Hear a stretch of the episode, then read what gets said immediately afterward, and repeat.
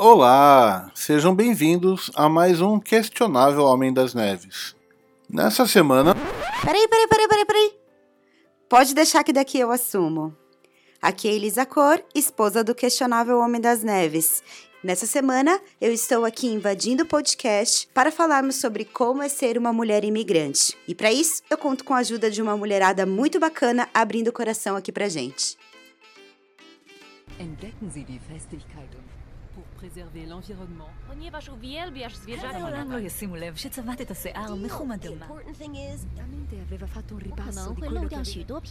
O questionável Homem das Neves.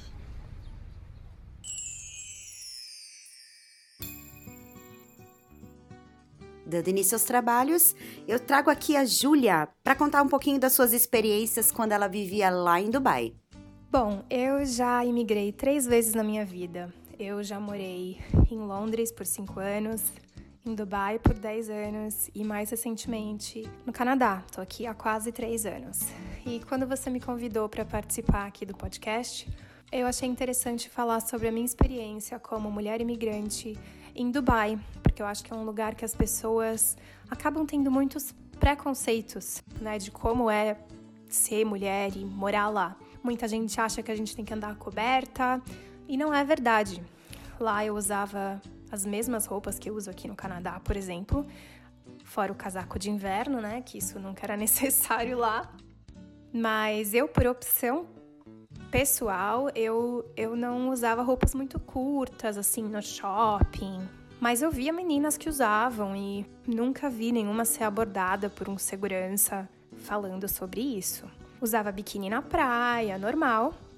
A única coisa é que em alguns lugares, por exemplo, tem uma, uma mesquita muito famosa em Abu Dhabi, muito linda. E se você vai visitar uma mesquita, você precisa se cobrir para entrar nesses locais mais religiosos. Mas é isso, isso afetava zero a minha vida. É, e outra curiosidade é que eu só pude ir para Dubai nas condições que eu fui porque eu era mulher.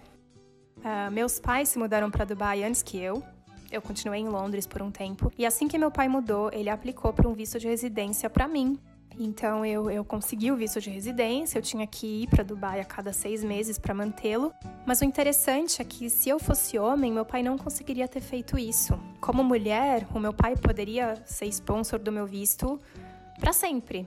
Se eu fosse homem, não. Com homem, se eu não me engano, na época era apenas até os 18 anos. E se eu fosse homem, na época eu tinha mais do que 18 anos, meu pai não conseguiria ter aplicado para um visto para mim. Eu só conseguiria mudar para Dubai se eu estivesse estudando lá ou trabalhando lá. Hoje em dia eu acho que essa regra mudou, mas na época que eu mudei pra lá, era assim. Eu lembro até de um amigo meu no meu trabalho, quando, quando eu tava trabalhando lá, que tava super preocupado, com medo de perder o emprego, porque a família dele toda estava lá em Dubai, mas se ele perdesse o emprego, ele teria que ir embora, a não ser que ele conseguisse um emprego novo. Porque o pai dele não poderia mais ser sponsor dele. Então, muito interessante isso. Ah, fora isso, ah, acho interessante dizer que Dubai foi um dos lugares que eu morei que eu me senti mais segura no sentido de andar sozinha na rua, andar em transporte público. Sentia um medinho, porque eu acho que isso tá meio no nosso DNA já, mas nem se compara à insegurança que eu sentia no Brasil, em Londres e até aqui no Canadá. Eu ficava muito tranquila.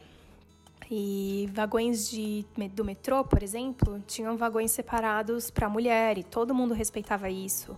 Muitos dos lugares que eu ia, assim, de prestar serviço, banco, e etc., tinham salas é, especiais para mulher, então eu sempre me senti muito segura. Porém, isso dito, já ouvi muita história de abusos lá, isso acontece sim, infelizmente. E o que eu ouvi é que normalmente culpam a mulher, que falam para ela: Ué, mas por que você estava andando sozinha lá a essa hora?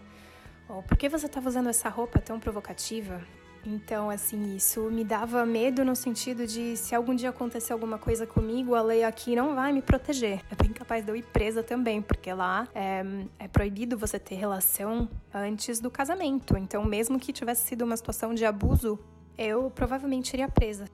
E outra coisa interessante é que eu conheci meu marido lá, Rodrigo, inclusive ele já participou aqui do podcast também. E a gente não podia morar juntos antes de casar. Isso é ilegal. Muitos casais moram, mas se a gente tivesse decidido morar juntos e alguém uh, denunciasse, a gente poderia ser preso. então a gente realmente só foi morar junto, dividir o mesmo apartamento depois que a gente casou no civil. Isso não é só para mulher, né? Isso também vale para o homem, mas é uma diferença muito gritante de outros países. Acho que é isso, as curiosidades que eu consigo pensar agora. Um prazer participar do podcast. Obrigada. É, Júlia, embora Dubai seja um país tão rico, ainda é muito triste ver que, no caso de assédio, a culpa ainda seja da vítima. De qualquer forma, eu fico muito feliz de saber que você se sentia segura lá.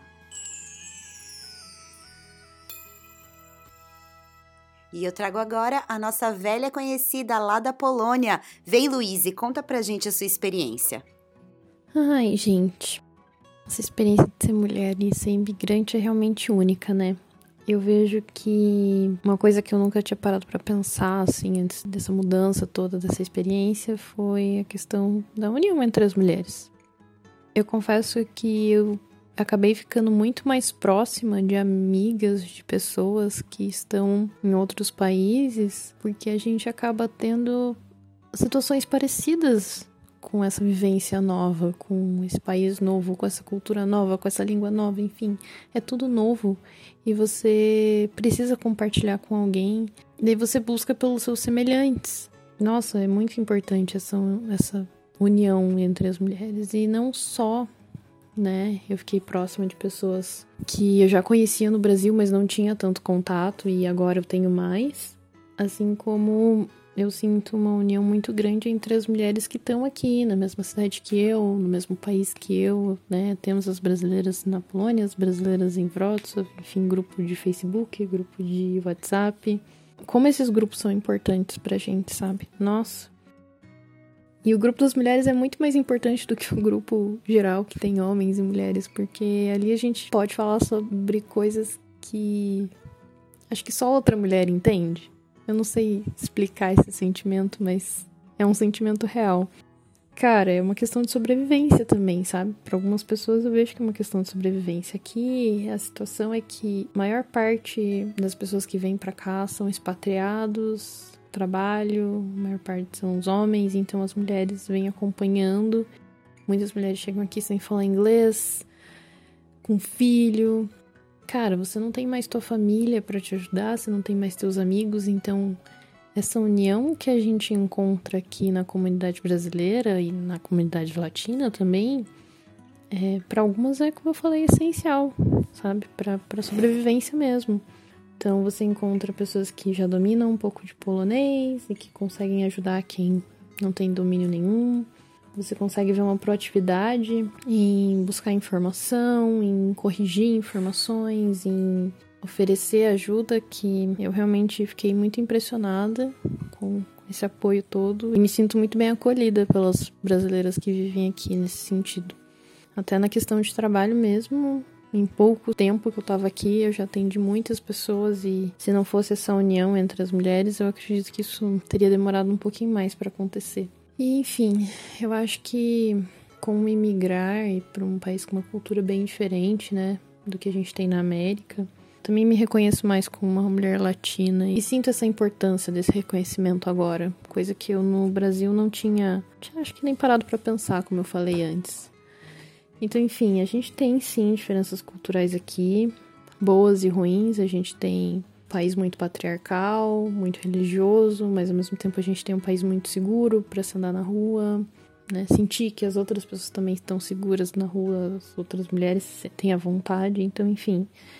Eu não vou me estender muito nesse ponto, porque o que eu queria falar é isso, que obrigado aí amigas que estão passando pelo processo migratório e quem quiser também chega aí conversar com nós que a gente sempre que puder vai se ajudar. Realmente, Luiz, concordo completamente com você. Ter uma rede de apoio brasileira, principalmente, ajuda muito a nós mulheres vivendo no exterior. Quem chega agora é a Juliana, aqui de Toronto. Minha experiência desde quando eu cheguei no Canadá sobre ser mulher imigrante chega até a ser um pouco entediante porque eu não tive dificuldades, vamos dizer, de forma direta de ser mulher imigrante no Canadá. É óbvio que quando você muda de país existem desafios e muitas dificuldades, e se houve ou há alguma dificuldade entre ser imigrante mulher e ser nativa, né, nascida e crescida aqui, eu desconheço.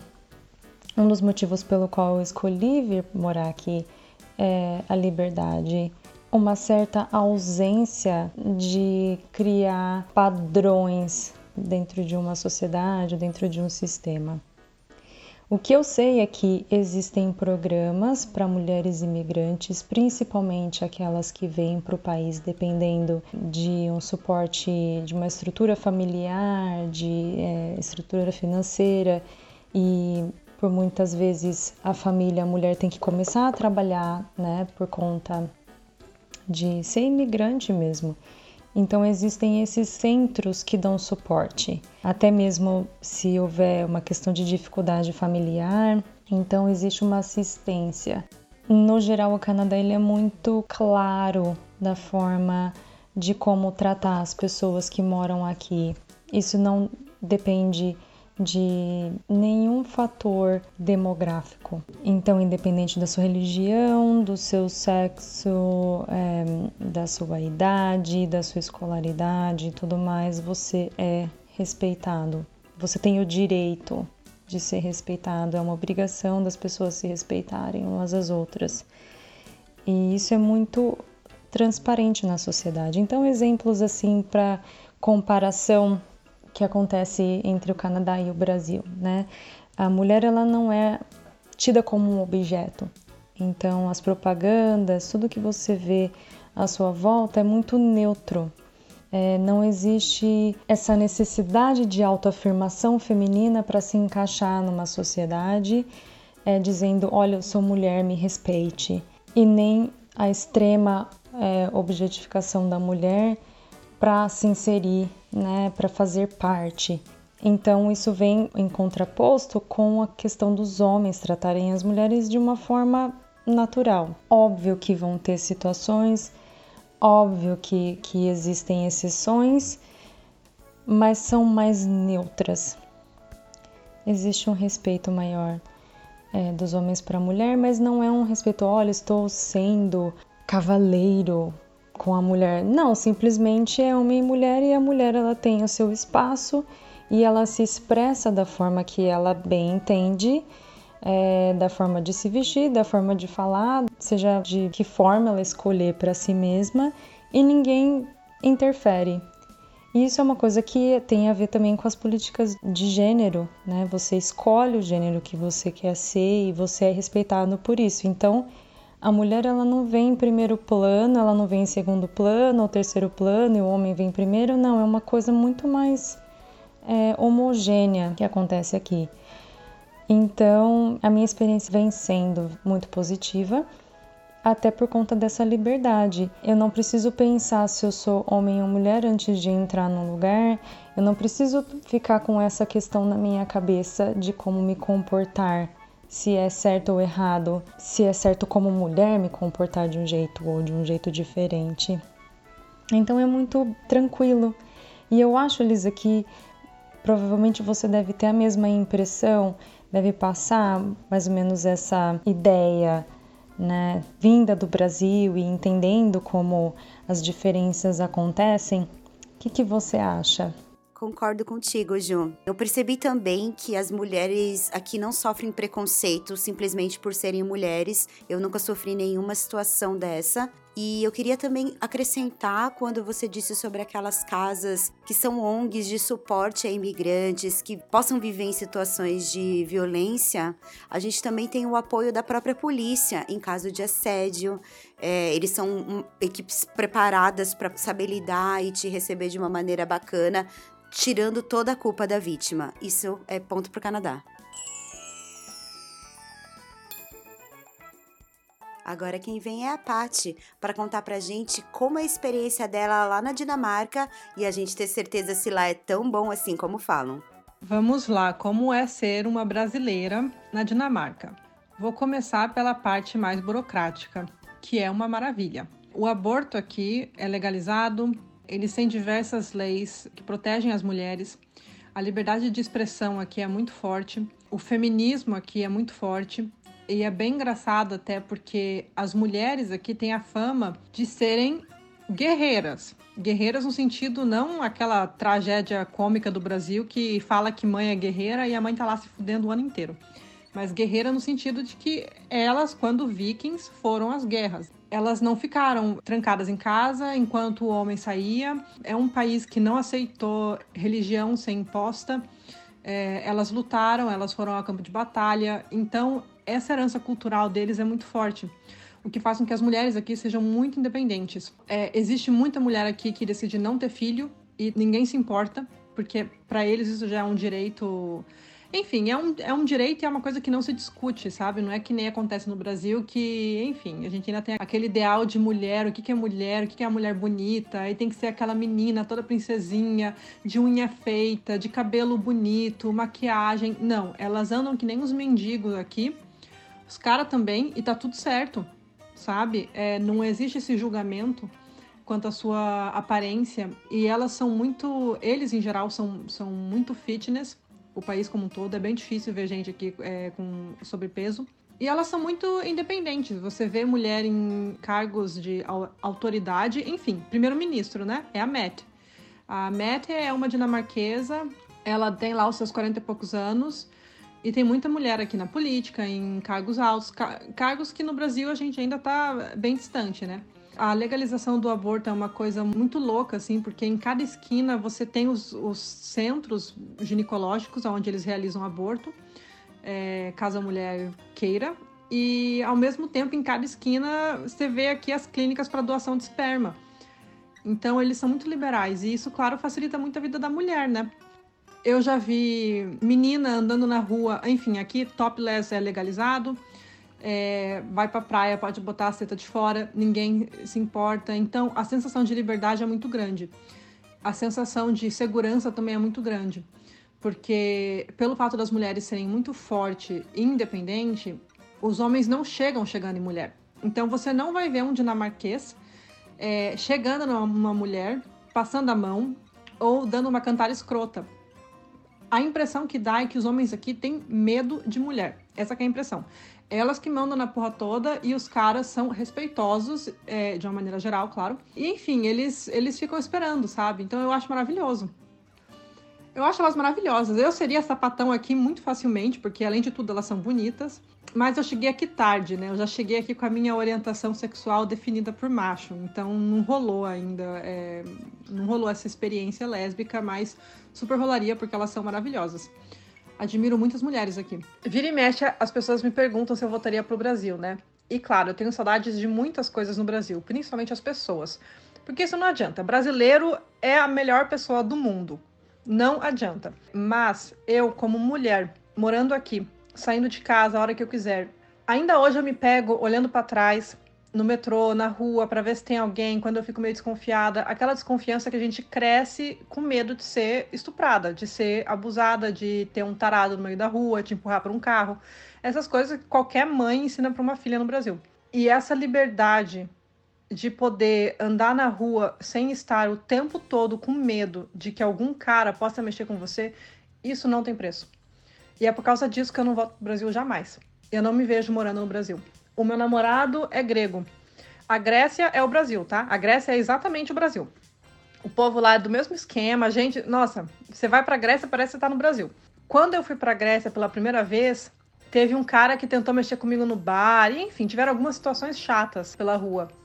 E eu me senti no Brasil. Eu me senti em casa. Eu fiquei assim, caraca, é uma língua diferente, mas parece que eu tô no Brasil. Que loucura. E foi nesse momento que eu percebi como a cultura aqui é diferente e é mais respeitosa, sabe? Depois disso, que falando com, com meu namorado, eu cheguei à conclusão que, olha, eu não me vejo morando em nenhum país onde eu, como mulher, não possa ter um mínimo de segurança. E a Grécia tá muito parecido com o Brasil nesse sentido. Os caras mexem mesmo com você andando na rua. E isso não acontece aqui. As pessoas podem olhar, mas parar, falar alguma coisa, mexer com você, isso não acontece. É, realmente essa mudança do Brasil para cá foi drástica nesse sentido. Eu poder andar sem medo, andar na rua sem ter medo ou andar na rua e não precisar simplesmente o tempo todo estar olhando para trás, o tempo todo estar prestando atenção, mandando a localização do meu celular para uma amiga, para alguém da família, esse tipo de é, neurose. Eu não tenho mais isso. Pois é, Pati. Realmente aí na Dinamarca é tudo aquilo e mais um pouco, né? Eu percebi nos áudios das meninas é que muitas delas falaram que aquele medo recorrente nunca sai de dentro da gente, mesmo morando num dos países mais seguros do mundo.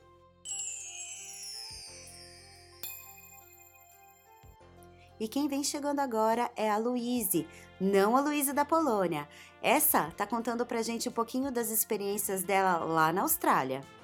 Olá todo mundo, meu nome é Luíse, eu moro em Sydney, na Austrália, há quase três anos e eu tô aqui hoje a pedido do questionável Homem das Neves para falar um pouco da minha experiência como uma mulher imigrante aqui na Land Down Under. Eu tô gravando no estoque da loja onde eu trabalho aqui depois de ter almoçado uma marmita, então em muitos aspectos a vida que eu levo aqui é muito semelhante à, à que eu levava no Brasil, né?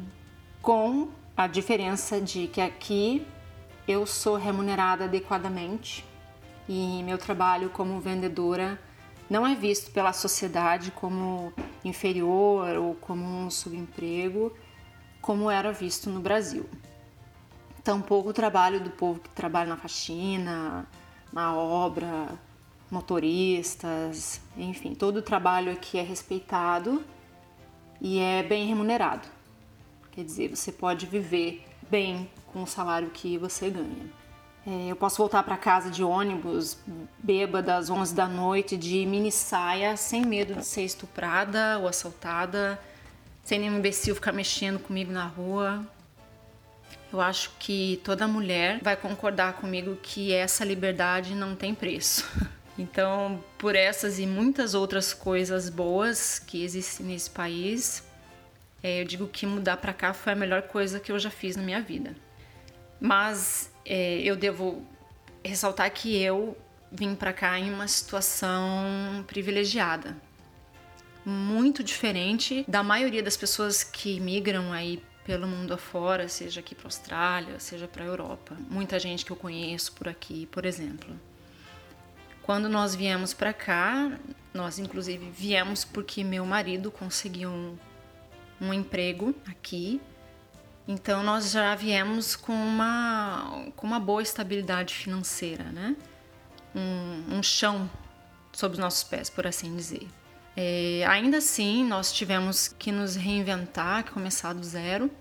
Eu principalmente, porque eu larguei o meu trabalho, né? Eu tinha um negócio, uma loja no Brasil. Eu larguei tudo e segui o marido. Então, para mim, principalmente, foi muito assustador é, essa minha experiência, mas ao, ao mesmo tempo muito empolgante, porque isso me deu a oportunidade mesmo de me reinventar, como uma tela em branco, onde eu poderia fazer, enfim, o que eu quisesse, o que surgisse. Para mim, acho que o que define a vida de um imigrante, seja mulher, seja homem, é isso: é, é reinvenção. Essa seria a palavra adaptação e aprendizado. Eu posso dizer que, passado todo o processo de adaptação, com toda a sua dificuldade, ansiedade, muito rivotril, eu sou hoje muito maior do que eu era antes. Espiritualmente, essa experiência de vida me tornou. Eu me sinto muito melhor, muito mais forte e muito mais feliz por isso. Eu sempre digo que o Brasil é meu país, mas a Austrália é a minha casa. E é isso. Tá na hora de eu voltar então pro, pro trabalho, que dólar não dá em árvore. É, obrigado por me ouvirem e um grande beijo. É, Luíse, muito importante que você tenha trazido essa questão do trabalho, é, como que é para nós mulheres trabalhar em empregos que os próprios brasileiros veem como subempregos. E para quem está trabalhando aqui, esse é um trabalho como qualquer outro. Realmente, a vida de imigrante não é fácil, mas a possibilidade de se reinventar faz tudo valer a pena. E dá-lhe Rivotril!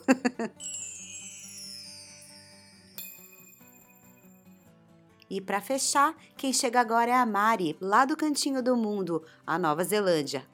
Olá, Elisa.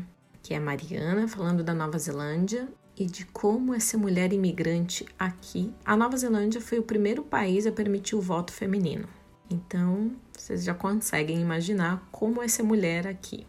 Também é um país muito fácil de empreender. Acho que no ranking ele tá no top, assim, se não é primeiro, é segundo, terceiro, ocupa o top 5. Baseado nisso, né, junta a questão do imigrante que muitas vezes tem que reiniciar sua carreira profissional, empreender é uma coisa que acontece bastante aqui. O interessante, falando agora um pouco da mulher brasileira, existe um movimento forte. Uma mulher toca um movimento bem forte de incentivo ao empreendedorismo feminino aqui na Nova Zelândia. Essa pessoa ela promove encontros semestrais, onde ela abre espaço para que as empreendedoras divulguem os, seus, os seus negócios. É um evento bem legal, voltado só para o público feminino, e é ali você conhece várias empreendedoras brasileiras. Outra coisa interessante, a licença maternidade aqui é de um ano. Você tem teu emprego garantido por um ano, mas você recebe salário por seis meses, né? O governo paga por seis meses, os outros seis meses seria sem salário. A licença paternidade não é muito justa, é bem pouco tempo, acho que são cinco dias, alguma coisa assim. Eu sei que tramita, acho que no, no parlamento, alguma questão para mudar ou de repente ser esse um ano ser compartilhado entre homem e mulher. Eu realmente não sei detalhes porque eu não fui mãe aqui, né? Eu fui mãe no Brasil. Outra coisa interessante que eu senti, contando um pouquinho da minha história, apesar de ter dado assim essa introdução contando da questão igualitária, a minha situação foi um pouco diferente, né? Eu e meu marido somos engenheiros cartógrafos no Brasil e aqui na Nova Zelândia nós podemos atuar como topógrafo, né? A maior, a, a área mais forte, o que é interessante porque é uma área que está em demanda, né? Está com falta de profissional. E contando um pouco da nossa história. Meu marido, a gente fez toda uma preparação antes de vir. Ele conseguiu emprego em nove dias, né? Duas ofertas de trabalho.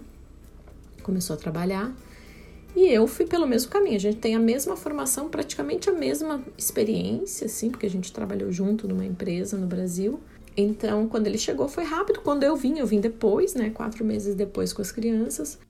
E eu pensei que eu ia conseguir emprego rápido, igual a ele. Mas eu não consegui. Para mim, levou quase oito meses para conseguir minha primeira vaga de emprego aqui. O que me deixou bem triste, para ser bem sincera.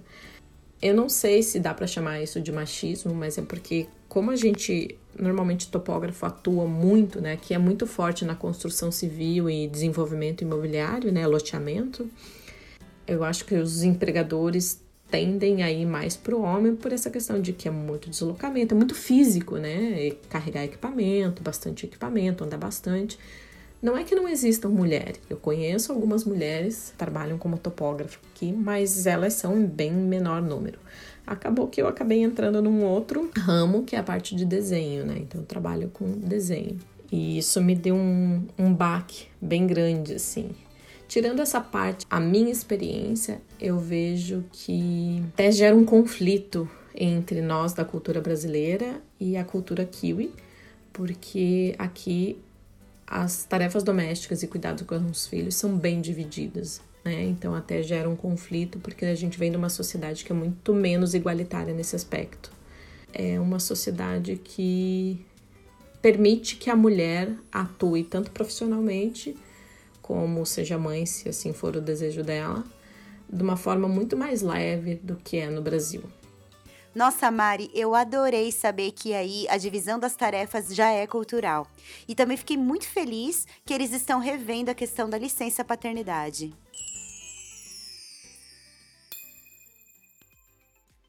E esse foi mais um episódio do Questionável Homem das Neves. Obrigada por ter ouvido até aqui. E antes de ir embora, eu vou fazer o meu jabá. Me segue lá no Instagram, no arroba Mulheres Podem Mudar o Mundo. E por aqui vocês já sabem, semana que vem tem mais. Até lá!